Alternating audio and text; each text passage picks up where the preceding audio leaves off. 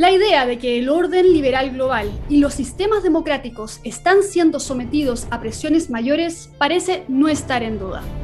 Fuerzas de naturalezas y orígenes distintos han estado socavando las bases de la sociedad libre, incluso en países cuyas democracias creíamos consolidadas definitivamente.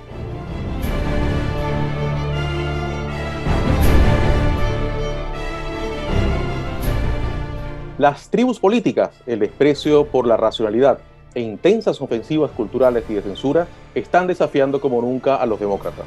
¿Cómo se enfrenta la ya violenta lucha de identidades? ¿Cómo se refuerza la educación para una sociedad libre? ¿Qué es una alianza transatlántica de demócratas? ¿Qué pasa con el liderazgo de hoy?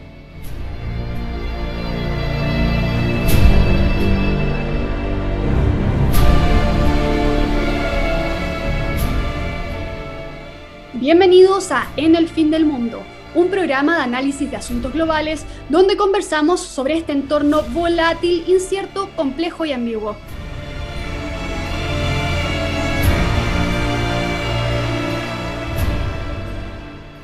Hoy nos visita virtualmente desde España una invitada excepcional para tratar estas y otras interrogantes. Española, francesa y argentina, Cayetana Álvarez de Toledo nació en Madrid Pasó parte de su infancia en Londres y vivió luego en Buenos Aires. Luego estudió historia y se doctoró en la Universidad de Oxford para seguidamente incursionar en el periodismo español como editorialista, columnista y jefa de la sección de opinión del diario El Mundo. Cayetana entró en la arena política en 2006 con el Partido Popular y entre otras posiciones y hasta una breve vuelta al periodismo, fue diputada por Madrid y lo soy por Barcelona. Desde la sociedad civil, Cayetana también ha proyectado su impacto.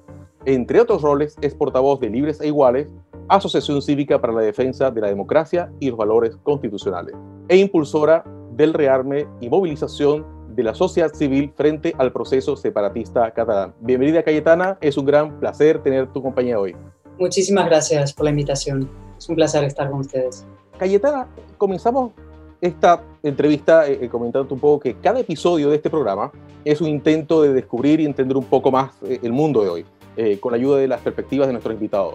Y, tu biografía es perfecta eh, para entrar en uno de los grandes debates de nuestro tiempo, ¿no? Eh, y me refiero acá al debate de las identidades. Aunque no parece fácil hacer política sin identidades, has manifestado tu decidida oposición a las tribus políticas o al menos desconfianza a, los pleitos identitarios y a la política basada en ellos, por supuesto. ¿Cómo es la perspectiva de una persona como tú, precisamente de tantas identidades, no solo nacionales, que además ha estado en el frente de esta batalla?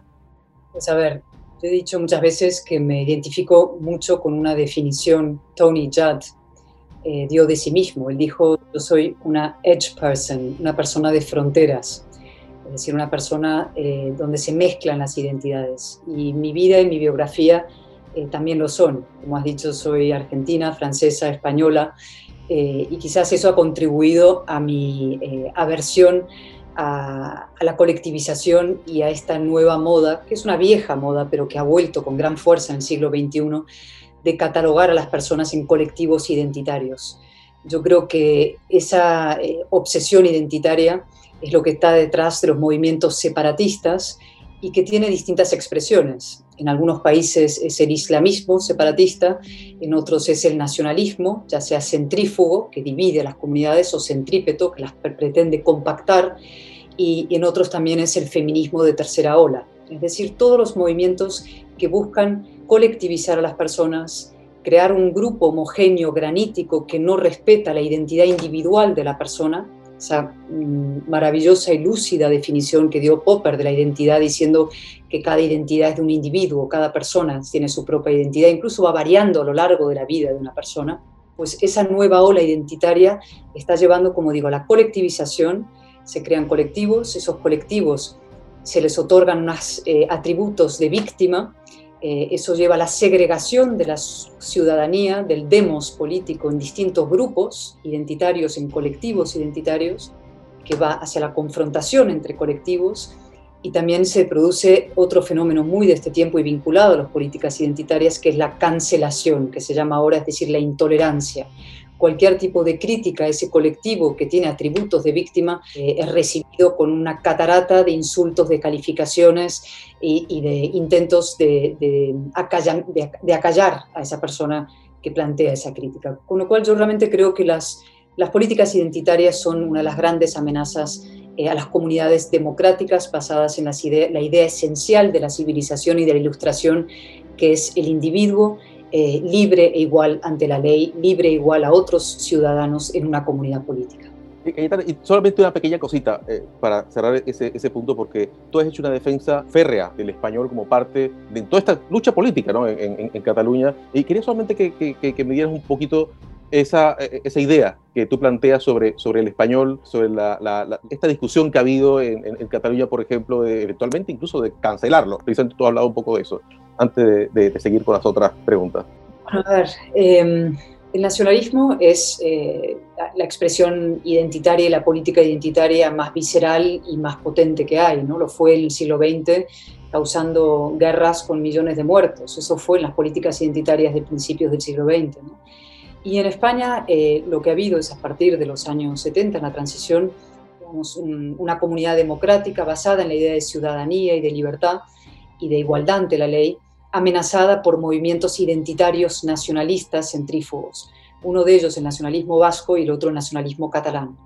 Y en Cataluña a lo largo de estos 30, 40 años se ha ido promoviendo esa política identitaria de exclusión de todo lo que pueda representar lo español, empezando por los propios españoles de Cataluña, es decir, personas que se sentían como yo, mezcla de identidades, es decir, tan catalán como español, que no sentían esa obligación de tener que definirse identitariamente solamente como catalanes, ha, habido un intento de expulsarles de la comunidad. Y vinculado eso, evidentemente, a la lengua, el idioma. Entonces, el nacionalismo lo que hace es intentar expulsar al español el uso del español de las escuelas y de las aulas de Cataluña por identificarlo con una comunidad política a la que se pretende segregar y excluir. Y lo que se hace es no tanto agredir al propio español, que no goza de mala salud en el mundo, somos 500 millones de hispanos parlantes, es decir, es un intento absurdo amenazar al español, pero sí se amenazan los derechos civiles de los hispanos parlantes en Cataluña, es decir, padres e hijos, niños que van a la escuela y que tienen todo derecho democrático y casi de sentido común de aprender en su propio idioma, aprender en su propia lengua, en su comunidad, en su país, en su nación.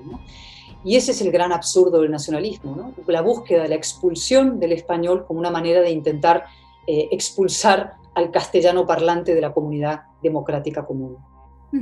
Y en ese sentido, Cayetana, porque eh, hay quienes eh, contraargumentan que es imposible hacer política sin apelar a identidades, ya sean identidades de pensamiento, ideológicas, eh, identidades étnicas, identidades históricas. ¿Cómo ves tú todo este, este contraargumento que ha surgido y la, y la manera también en la que se ha vulgarizado un poco? Porque por ambos lados también se critica, por ejemplo, que haya gente de izquierda que use iPhones porque los iPhones son capitalistas. Y se empiezan también a hacer esas rencillas que, combinan la identidad ideológica con eh, finalmente el trabajo político.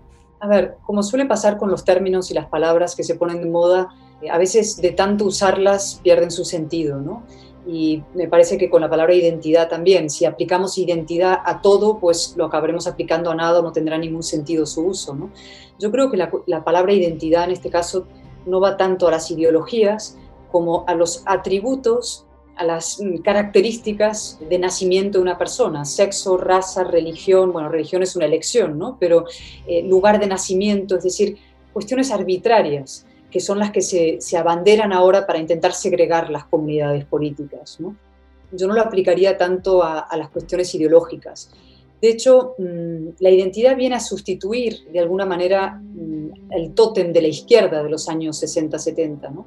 La igualdad era el gran tótem de la izquierda y la identidad lo sustituye a finales de los años 60, en mayo del 68, se convierte en el nuevo Dios ante el cual la izquierda se arrodilla y exige que todos los demás eh, hagamos lo mismo. ¿no? Se convierte casi en una nueva forma de religión, la identidad.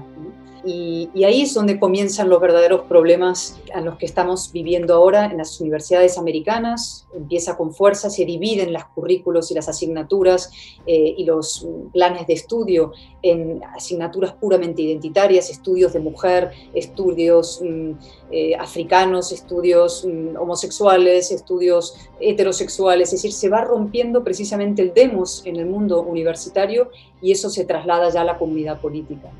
Pero yo lo, lo, intentaría fijar en esas categorías identitarias y no aplicarlo a todo porque me parece que ya entramos en la pendiente de la confusión. Exacto. Y volviendo al tema de las tribus políticas que hoy en día han aportado también un grado importante de, de finalmente emoción, sentimentalismo, como tú mencionabas también, la creación de grupos que se identifican como víctimas y que hacen política con esa identidad, pareciera que, que esta idea de que éramos seres que trabajaban políticamente racionalmente y que la razón venía finalmente a ser el, motor de la toma de decisiones, se ha ido perdiendo, ¿no? Hay autores como Hyde que, que mencionan que quizás somos mucho más emocionales de lo que nos gustaría admitirlo, somos mucho más tribales de lo que nos gustaría admitirlo. ¿Es hoy en día entonces un mundo donde se hace política racionalmente una utopía? Eh, ¿Ves que todavía hay espacio para una discusión racional o finalmente hay que rebajarse al nivel de, de la discusión más tribal? A ver, em, todo esto es la clave, eh, esto es lo más interesante de lo que está pasando y la clave de nuestro mundo, yo creo, y, sobre lo que tenemos que no solamente reflexionar, sino trabajar políticamente desde el periodismo también y la política. Sí, Raymond Aron, que es un referente para mí y un hombre eminentemente racional, decía que la razón es esa forma de pensar que da una oportunidad a la verdad. Es una manera muy bonita de definir la razón. La razón es lo que permite desde la ilustración en adelante construir comunidades de progreso. El libro maravilloso de Steven Pinker sobre eh, la era de la ilustración y lo que debemos a la ilustración y a la razón como base fundamental de sociedades que progresan, avanzan y generan eh, felicidad, por decirlo en términos muy amplios. La razón es lo que hace posible la Unión Europea, es decir, una comunidad después de las grandes guerras que son guerras irracionales, guerras identitarias, guerras nacionalistas, poner en pie una comunidad democrática donde personas muy distintas, de países muy distintas, de tribus originarias muy distintas, se pongan de acuerdo para construir un espacio de paz y libertad. La razón también es lo que pone en pie la España democrática, después de una dictadura, gente muy distinta, ¿no? Ha habido creyentes y ateos, republicanos y monárquicos, castellanos, catalanes, andaluces, vascos, que se ponen de acuerdo racionalmente, dejando de lado sus sentimientos y poniendo por delante el uso racional, la cabeza, el cerebro. Eso es lo que ha puesto en pie nuestra gran comunidad democrática y occidente. ¿Qué es lo que está pasando ahora, creo? Estamos en una nueva era de la irracionalidad es decir, em, en un mundo dominado por dos mm, impulsos. El culto a la emoción, el culto a los sentimientos por encima de las razones y los hechos, y luego el culto a la identidad de la que hemos hablado hace un instante. Esos son, los dos vectores que están rompiendo las comunidades democráticas y poniendo realmente en tela de, juicio nuestros órdenes liberales. La política, por empezar, la política a la que yo me dedico y, cuya decadencia he visto solamente en 10 años, en 15 años, se ha convertido en una suma degradante de sascas, emoticonos y Netflix.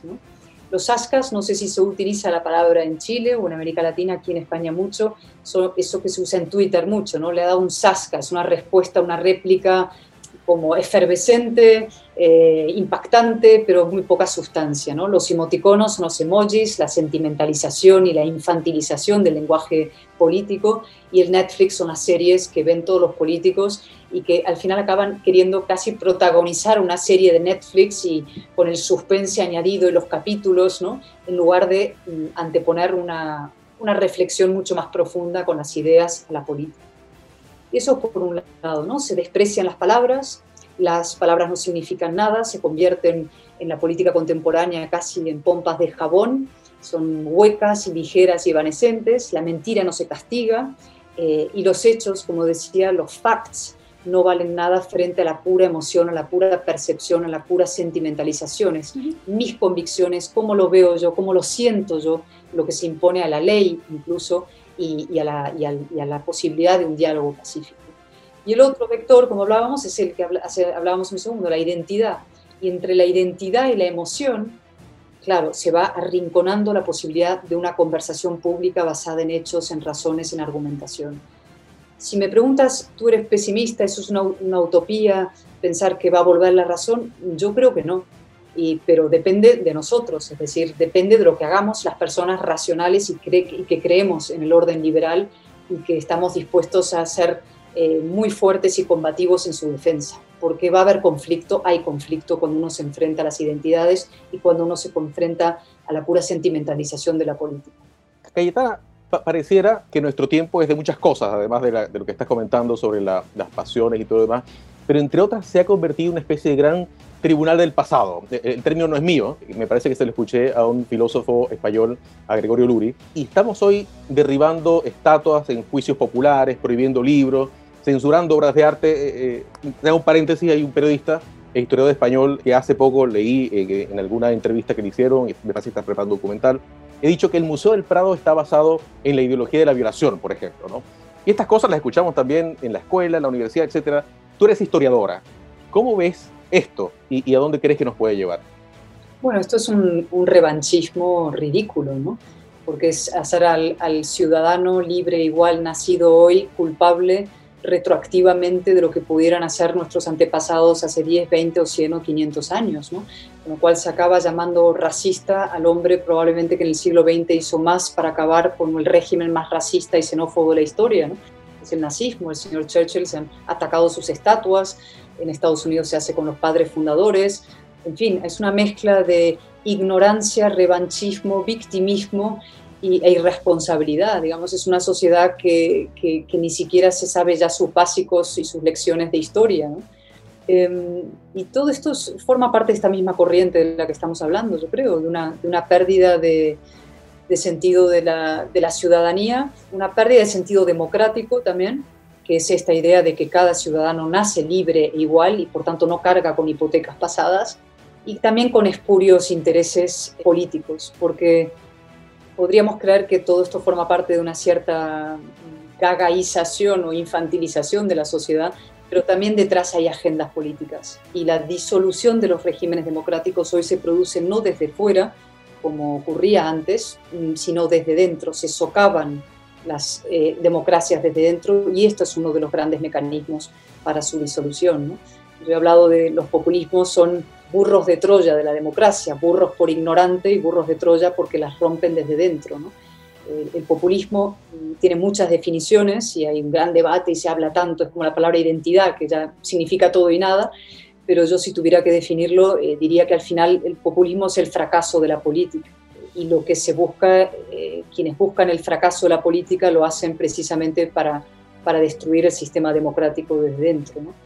y se hace a través de un hipócrita culto al pueblo, ¿no? con espurios fines antidemocráticos. Se hace un culto al pueblo eh, para al final acabar destruyendo las democracias desde dentro.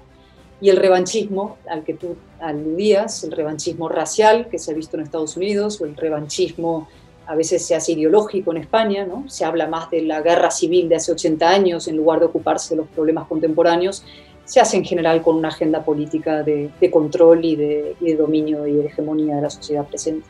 Cayetana, tú hablabas de la cultura de la cancelación, de esta idea de, cómo finalmente las, ideas pueden ser revanchadas a través de la, de la irracionalidad, fijadas con objetivo y finalmente separadas del debate político. ¿Cómo, ¿Dónde entra la educación en todo esto? Porque cuando tú hablabas sobre, sobre el desconocimiento de la historia y sobre esta quizás falencia que existe de, la ciudadanía en cuanto al conocimiento de, uno, ya sea las prioridades o dos, la historia, pareciera ser que la educación ahí cumple un rol eh, fundamental, ¿no? Pero al mismo tiempo eh, hay quienes acusan que es efectivamente en las universidades donde más se cultiva los procesos de cultura de la cancelación o se incentiva la cultura de la cancelación o se incentiva incluso el crecimiento de identidades. Tú mencionabas eh, todos estos estudios que se hacen eh, en universidades, sobre todo en Estados Unidos, ¿no? estudios de género, estudios de, herencia cultural, etc. Entonces, por eso mismo te quería preguntar, y vuelvo al principio, ¿no? ¿Cuál es el rol de la educación y, cuál es la, falencia que tú ves o la necesidad que tú ves, ya sea en España, en Europa o en todo el bloque occidental, en este sentido? A ver, hay un libro estupendo para esto que es el libro de Jonathan Haidt, que se titula en inglés The Coddling of the American Mind, ¿no? que es, no sé cómo se ha traducido al español, pero es la eh, idea de... De hecho, nosotros traducimos ese libro acá en Fundación para el Progreso. ¿Ah, sí, sí eh, Malcriando a los jóvenes estadounidenses. Sí. En España se ha traducido de otra manera, no recuerdo el, título en español, pero la idea es malcriar mimando a, a los americanos. Exacto. Desde las alergias. De la, de la, cuestión esa, ¿no? Se ha sobreprotegido a los, a los jóvenes americanos, a los adolescentes y a los universitarios de tal forma eh, se, ha, mimado sus sentimientos, su identidad, de tal forma que salen al mundo real y no soportan el debate democrático. Es decir, son niños que se ofenden ante todo y entonces no toleran la opinión discrepante, no toleran el propio mecanismo de la democracia, que es aceptar la opinión ajena. Yo siempre digo es que reclamo mi derecho a ofender y a ser ofendida. Es decir, parte de vivir en democracia es tener opiniones que ofenden a otros, pero aceptar que pueden ser ofensivas y debatirlas. ¿no? Y, eso es lo que está llevando a una sociedad, en este caso la que describe Jonathan Haidt para estar en Estados Unidos, pero está pasando en todos sitios, de ofendiditos, personas que no pueden tolerar el debate democrático. Y, a partir de qué se puede hacer, es decir, más que educar en, la propia información, que también hay una ignorancia mm, brutal sobre los propios hechos de la historia, la importancia de la verdad, la verdad existe, la verdad histórica, la verdad no es relativa, la verdad no es una opinión o dice, no, es mi verdad contra la tuya, hombre, no. Eh, hay hechos probados y hay hechos científicos y hay verdades constatables. Hasta los historiadores sabemos que siendo difícil se busca la verdad, se buscan los hechos, la verdad existe. ¿no? Yo creo que lo que hay que enseñar a los, a los jóvenes es una serie de valores básicos, eh, casi los, los, los, los, más elementales, tenemos que volver a enseñar. ¿no? Y si yo tuviera que decir cuáles son, es, hay que volver a, a enseñar a los, a los niños el sentido de la responsabilidad y que no hay libertad sin responsabilidad. Ese pacto mefistofélico que ofrece históricamente la izquierda a, la gente, decirles, dame tu libertad a cambio de la protección total, es un pacto falso. Es decir, la gente entrega su libertad y acaba además no recibiendo ni protección ni seguridad a cambio. Es decir, hay que volver a reivindicar el principio de responsabilidad, hay que volver a reivindicar la igualdad. Eso se ve muchísimo ahora con el tema de, del COVID-19, ¿no? Eh, las restricciones que han puesto los gobiernos. Sí, claro, eh, claro, pero es que los gobiernos aprovechan eh, las, los momentos fin, de gran zozobra general para, para imponer un régimen de presunta protección total, pero que acaba restringiendo la libertad y también la seguridad y la salud. ¿no? Con lo cual hay que tener mucho cuidado con eso. Es decir, tenemos que enseñar a las jóvenes generaciones a tener los instrumentos mentales necesarios para abordar un debate democrático adulto, para ser adultos. Yo creo que estamos creando generaciones de bebés y de, generaciones que viven en el líquido amniótico toda su vida y sobreprotegidos, Dios sabe por quién, un Estado que va a protegerles toda la vida y no es verdad, el Estado no lo puede todo. En, Europa esto se, se multiplica por el efecto europeo, se dice que Europa ya pagará lo que haya que pagar y no es verdad. Europa, en fin, eh, hay, hay límites a lo que se pueda se puede pagar en un estado del bienestar. ¿no?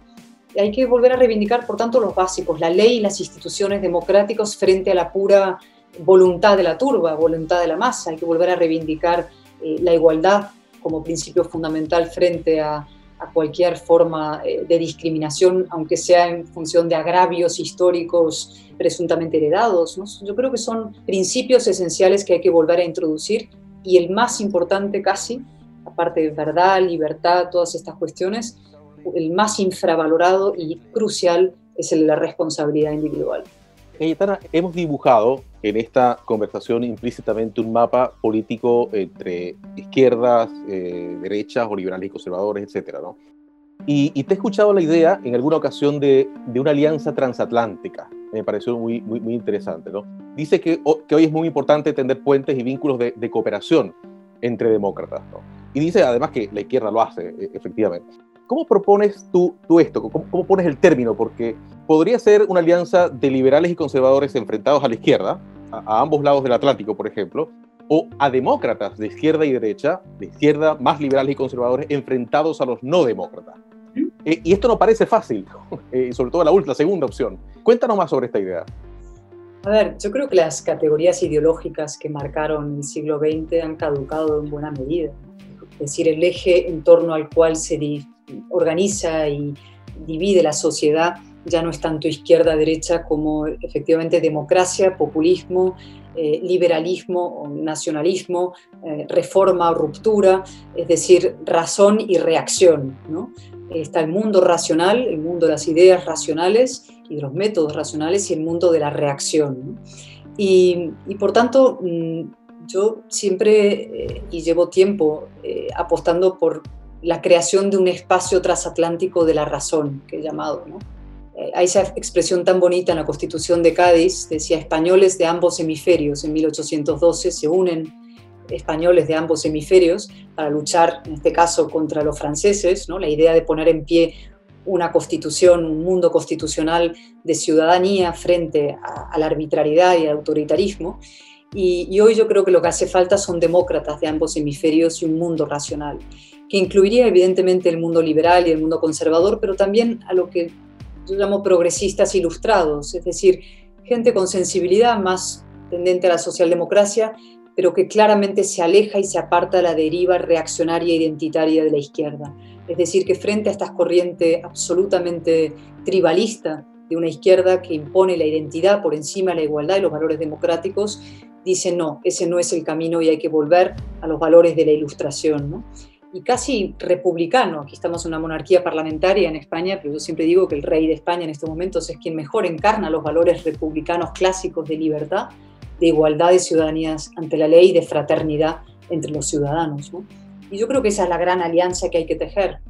Y, eso es mm, no solo compatible, sino imprescindible para poder combatir de manera clara y contundente a ese eje que se ha montado en torno al Grupo de Puebla eh, y toda esta gente reaccionaria, esta gente casposa, diríamos en España, es decir, gente que, que están, se, hacen llamar progresistas, manipulando las palabras, pero lo que hacen es promover una involución democrática, digamos, un retroceso de América Latina y también de España hacia posiciones fracasadas en tiempo atrás.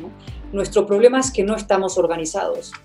Nuestro problema es que el mundo democrático, el mundo racional, no nos articulamos como una, una entidad. Y yo trabajo para eso y quisiera hacer un llamamiento. Y cada vez que hablo con amigos en, en América Latina y en, y en Estados Unidos también, abogo por esa alianza transatlántica de, de los demócratas y el espacio de la razón y creo que debemos construirlo.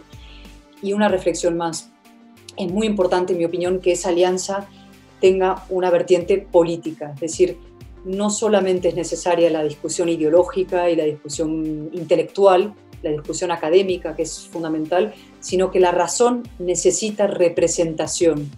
Personas en distintos países de América y en España y en Europa que se presenten a las elecciones, que tengan partidos políticos que no sean necesariamente en la época pasada pertenezcan al mismo espacio, hubo los grandes internacionales de izquierdas y derechas, pero que hoy sí se encontrarían en ese nuevo espacio común del mismo lado, frente al tribalismo que hay de derechas y hay tribalismo de izquierdas. Cayetana, tú lo mencionaste antes, liberales republicanos versus populistas e iliberales. Y esta es una, una discusión que se está dando eh, en, gran medida en Europa, ¿no? Eh, en Europa tienes líderes que, abogan por el republicanismo o, valores republicanos y otros que están tendiendo cada vez más a tendencias iliberales, a, cambios constitucionales para poder mantenerse en el poder o, o básicamente, tú lo dijiste, eh, medidas o propuestas populistas para poder finalmente pervertir los valores democráticos en ese sentido, y considerando que además en el escenario internacional, en escala global, también hay un contraste que se ha hecho mucho más profundo ahora con la pandemia de COVID-19 entre los modelos democráticos que se ven como eh, debilitados y los autoritarismos fuertes que se presentan a sí mismos como eh, grandes y eficientes aparatos que pueden responder a las emergencias en contra de estas democracias que finalmente fueron incapaces de responder al virus. ¿Cuál es la gran amenaza, según tú, o la mayor amenaza, según tú, para Europa en general y para el mundo democrático en, en escala global? Bueno, precisamente que los demócratas dejen de creer que la democracia es la solución y crean que la única manera de garantizar la protección de sus ciudadanos son las alternativas autoritarias. Rusia, China son los dos evidentes ejemplos, es decir, representan un modelo alternativo que hay países y personas que empiezan a ver como una solución eficaz a los problemas en momentos de gran crisis y de gran eh, disolución ¿no? y de gran incertidumbre, gran desasosiego. ¿no? Por, eso es tan importante que quienes sí somos demócratas eh, seamos eficaces, seamos organizados, nos articulemos, trabajemos conjuntamente, tengamos ideas, principios claros, seamos combativos en defensa de lo nuestro. La gran amenaza, si me preguntas cuál es, como siempre digo, no es tanto, digamos, la amenaza exógena como la debilidad propia. Es decir, a mí lo que me desespera es cuando los países y las democracias o la Unión Europea no están a la altura de las circunstancias y no se defienden a sí mismas con la claridad y la contundencia que, que, debieran, ¿no? Porque eso instala mm, una lógica del sálvese quien pueda, eh, que es peligrosísima para, para, la construcción de la democracia. Gente que busca o países o regiones o personas que empiezan a, a buscar literalmente el sálvese quien pueda, apuntarse a lo que más rápidamente les ofrezca una solución. Exacto, y, justo ahí mismo aparece otra tendencia que es que los autores autoritarios, los actores autoritarios, eh, no ganan fuerza por imponerse, sino porque toman oportunidades que la democracia finalmente deja a un lado. Sin lugar a dudas. Y lo estamos viendo ahora con la gestión de la pandemia en Europa, que es un desastre de principio a fin que ha mm, legitimado a quienes en el Reino Unido promovían el Brexit, que lo ven como un éxito del Brexit, y por otra parte está dando una oportunidad a Rusia de penetrar, digamos, y extender su influencia a través de las vacunas en el hinterland europeo, ¿no? Y, y, eso es enormemente peligroso, pero eso es una consecuencia exactamente de nuestra incapacidad, incompetencia, debilidad y división. ¿no? y por eso no nos podemos permitir el lujo de, ser incompetentes y de, mostrar flaquezas y debilidades respecto a nuestros principios. Y por eso hace falta grandes liderazgos que en estos momentos eh, no tenemos. En Europa carecemos de liderazgos claros, nítidos en esta cuestión y yo creo que a nivel global diría que tres cuartos de lo mismo. Cayetana, acabas de mencionar una palabra clave para este programa porque el liderazgo es una de las cosas que, justamente nos ocupa. Y es parte además de, de, tu vida, ¿no? Eres una mujer de, acción y, todas estas cosas. Y, y, has tenido que asumir en muchos casos eh, y en muchas ocasiones costos, has tenido que enfrentarte con, con, con valentía eh, a muchas cosas. Y quería aquí preguntarte precisamente por eso, ¿no? Porque pareciera que el coraje, la valentía no es precisamente un bien abundante hoy en la política, ¿no? Mucho menos cuando los políticos temen precisamente perder popularidad, perder sus cargos o algo peor, enfrentarse a los políticos de las buenas causas, ¿no? a los liderazgos de, la, de, eh, de, las grandes causas que nadie puede cuestionar. ¿no? Y, ahí se presenta una cosa, una cosa muy, muy, muy complicada. Entonces, ¿cómo ves tú este, este, este, punto, Cayetana? ¿Cómo ves esta dificultad tan grande de la falta un poco de, como te decíamos, de coraje, pero además también eh, de lo difícil que es enfrentar estas causas incuestionables, estas causas políticamente correctas? A ver, yo, mm, primero es una cuestión de carácter, es decir, de hecho me siento como un salmón, es decir, a mí me gusta navegar contra la corriente, ¿no? Y, la corriente del salmón va río arriba, ¿no? Y yo creo que los políticos tenemos que ir río arriba, ¿no? No podemos simplemente adaptarnos a la sociedad, al paisaje que hay, sino que tenemos una voluntad de mejora, de transformación, y si la tienes, pues evidentemente va a haber un roce y un conflicto con esa sociedad que tú quieres modificar y cambiar. ¿no?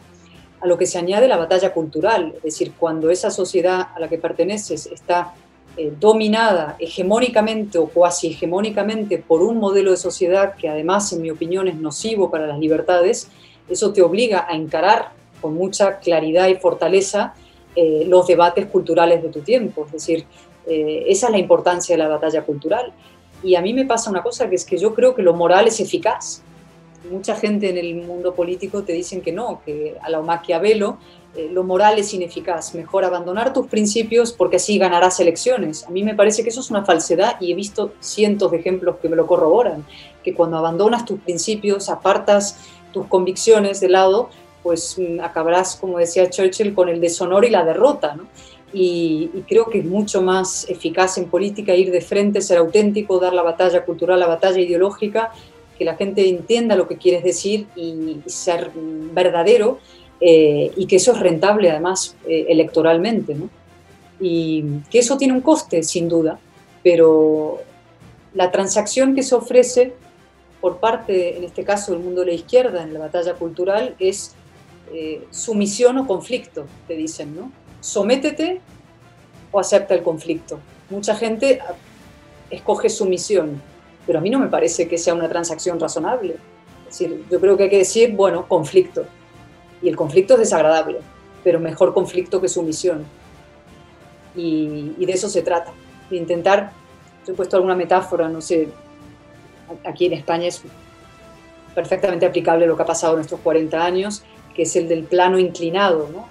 la España de estos 40 años ha sido un tablero, un plano inclinado, en que la izquierda y los nacionalistas reaccionarios, nacionalistas catalanes y vascos, están en la parte alta del tablero y los liberales y conservadores en la parte baja del tablero. Siempre hemos luchado en inferioridad de condiciones ideológicas y nadie se atrevía desde los liberales y conservadores a dar la batalla cultural para nivelar el tablero y para poder jugar en un campo ¿eh? en los mismos términos. Ahí donde puede la batalla democrática ser perfectamente equiparable. Puedes ganar o perder, pero en un terreno nivelado. Si tú estás jugando en un terreno donde la izquierda y el nacionalismo eh, tienen la superioridad moral y hegemónicamente reconocida en el plano cultural, en las televisiones, en los medios de comunicación, en la educación, en el mundo cultural en general, pues siempre estás en una inferioridad de condiciones. Lo cual nuestra responsabilidad hoy día, mm, como liberales, como conservadores y más allá como demócratas, creo, es intentar frente a la irracionalidad, frente a las políticas identitarias, nivelar el tablero para luchar en igualdad de condiciones. ¿Y eso es conflicto? Sí, pero es que ¿para qué estamos en política si no? Uno no está en política para estar cómodo, es decir, para estar cómodo te dedicas a, otras cosas, a escribir novelas, por ejemplo, o a, o a tener un huerto, ¿no? que siempre es agradable. Exacto. Cayetana, para ir cerrando esta conversación muy interesante, quería tomar de lo último que tú dijiste. Bueno, yo escribo novelas, así que me, me sentí identificada, pero, pero claramente... No era, no, era un comentario ofensivo a los novelistas, que admiro mucho. Lo siento. Una vida igual, más cómoda. Igual estaría más cómoda si solo me dedicara a eso, que también haciendo este tipo de discusiones y espacios. Cayetana, a nosotros nos escucha gente de toda América Latina, ahora de, España estamos pasando de América Latina y de España también, claro, y, gente de, de, varios grupos etarios, sobre todo gente joven, y en América Latina estamos viviendo varios procesos eleccionarios, en Chile, en Perú, en Ecuador acaba de terminar uno y pronto vienen eh, en Brasil y en Argentina, ¿no? Una cosa que, que tú acabas de decir y que me resonó eh, conmigo fue la idea de, de, cómo finalmente se da una batalla cultural. Y una de las cosas que se le critica mucho a, a toda la facción demócrata y sobre todo a, a, los liberales y conservadores acá en América Latina es que la mayoría de sus propuestas son reactivas sí. a lo que propone, por ejemplo, grupos más populistas o de izquierda. Entonces, doy un ejemplo quizás poco popular acá en Chile. La izquierda propone, o los populistas proponen, retiros de la Asociación de, Privada de Pensiones y eh, en, vez de, en vez de tener una alternativa en la derecha, simplemente hay una, una, función de oposición. ¿Qué, en ese sentido, tú le recomendarías a la gente que nos está escuchando, a estos jóvenes demócratas que quieren insertarse en política, que tomaran una perspectiva más quizás agresiva, pero con proposiciones, porque normalmente se, se confunde esa, esa actitud que tú mencionabas de ser finalmente de ir contra la corriente con simplemente oponerse a las cosas que propone el lado contrario. Entonces, me gustaría, para ir cerrando la conversación, que nos contaras un poco de eso. Sí, vamos a ver. Eh, la política, estoy de acuerdo, no puede ser puramente reactiva, entre otras cosas, porque estaría siempre en el campo ajeno. Es decir, si tú eres reactivo, estás jugando en el tablero inclinado ajeno. Otra cosa es que te defiendas, eso sí, te tienes que defender, ¿no? Pero cuando eres un salmón o cuando vas contra la corriente o cuando das la batalla cultural es porque tienes un modelo cultural alternativo. Cultural en el sentido más amplio de la palabra, es decir, político, social, cultural, un modelo alternativo. Y lo que tiene que hacer el, espacio demócrata en distintos países del mundo y conjuntamente, insisto, es tener su proyecto de libertad articulado y alternativo y plantearlo con toda coraje y sin ningún tipo de miedo y ningún tipo de complejo. Es decir, mm, es que es mejor, es que nuestro modelo es mejor. Entonces, eh, si se parte de la premisa de que el modelo ajeno es mejor, pero a ver si ellos fracasan de vez en cuando porque gestionan mal para que luego yo heredar el poder, siempre estará jugando dentro del mismo tablero inclinado ajeno, ¿no? Y eso le ha pasado mucho al espacio liberal conservador en, América Latina y desde luego en España, que es siempre hay, hay una gran confusión, a ver, ¿cómo lo puedo explicar? Siempre se ha desgajado la gestión de las ideas. Entonces, la derecha gestionaba bien, decía, y le dejaba las ideas y la política a la izquierda. Entonces, la izquierda hacía política e ideología y su tablero definido a, su imagen y semejanza, y cuando gobernaba, que es cada tanto, gobiernan mucho, gestionan muy, muy, muy mal, y cuando ya lo hacen tan horriblemente mal, acaban perdiendo las elecciones que hereda el mundo de la derecha para seguir gestionando, pero luego, como el tablero sigue estando inclinado, esa gestión dura poco tiempo porque el mundo cultural sigue siendo profundamente hostil y adverso a ese gobierno de derechas o el gobierno liberal conservador. Lo que hay que decir es que no, no hay una diferencia entre gestión e ideas. Las ideas nuestras son esenciales para una gran gestión política. Y la política y la gestión son indisociables. Tenemos que volver a creer en la política y reivindicar la política ideológica a partir de la convicción de que nuestras ideas son mejores y son las que han producido libertad, prosperidad, en fin, ensanchamiento de las clases medias en, prácticamente todo el mundo. Cayetana, como todas las cosas buenas, llegan al final. Se nos ha hecho muy corta esta conversación, que podría durar horas seguramente. Y, quisiéramos, Cayetana, este, pedirte solamente algo, eh, que, que invitaras a nuestra audiencia a, seguirte, ¿no? Este, que nos cuente un poco dónde pueden saber más de ti, dónde pueden este, eh, seguirte quizás en las redes sociales. Pues mira, yo tengo un, un, canal de YouTube que abrí hace unos meses, en el cual voy colgando mis conferencias, mis entrevistas, y luego tengo esos con mi nombre, Cayetana Álvarez de Toledo, y también tengo un blog que es cayetanalvarezetoledo.com, donde están todos mis artículos, artículos de prensa. A mí me gusta mucho escribir, novelas no, todavía no he llegado a ese nivel, pero, pero sí me gusta, soy articulista, he sido periodista de opinión y cronista también sobre el terreno, he estado mucho en Venezuela. Y, y, ahí tengo todo lo que, lo que voy haciendo también colgado. Y en las redes sociales sobre todo utilizo Twitter, Cayetana AT, donde bueno, voy opinando de vez en cuando, lo utilizo no mucho, no obsesivamente, creo que también es uno de los problemas de los políticos contemporáneos y del periodismo contemporáneo, que ya eh, hacen sus discursos, son como hilos de Twitter, en lugar de discursos profundos, y en el periodismo pasa igual, pero sí es un instrumento útil para la comunicación y, ahí me pueden seguir también. Bueno, Cayetana, muchísimas gracias por esta conversación. Seguramente vamos a tener que continuarla en algún momento eh, con otros temas. Y bueno, de parte de nosotros y de nuestra audiencia, muchas gracias una vez más. Muchísimas gracias, muchas gracias por la invitación, un placer.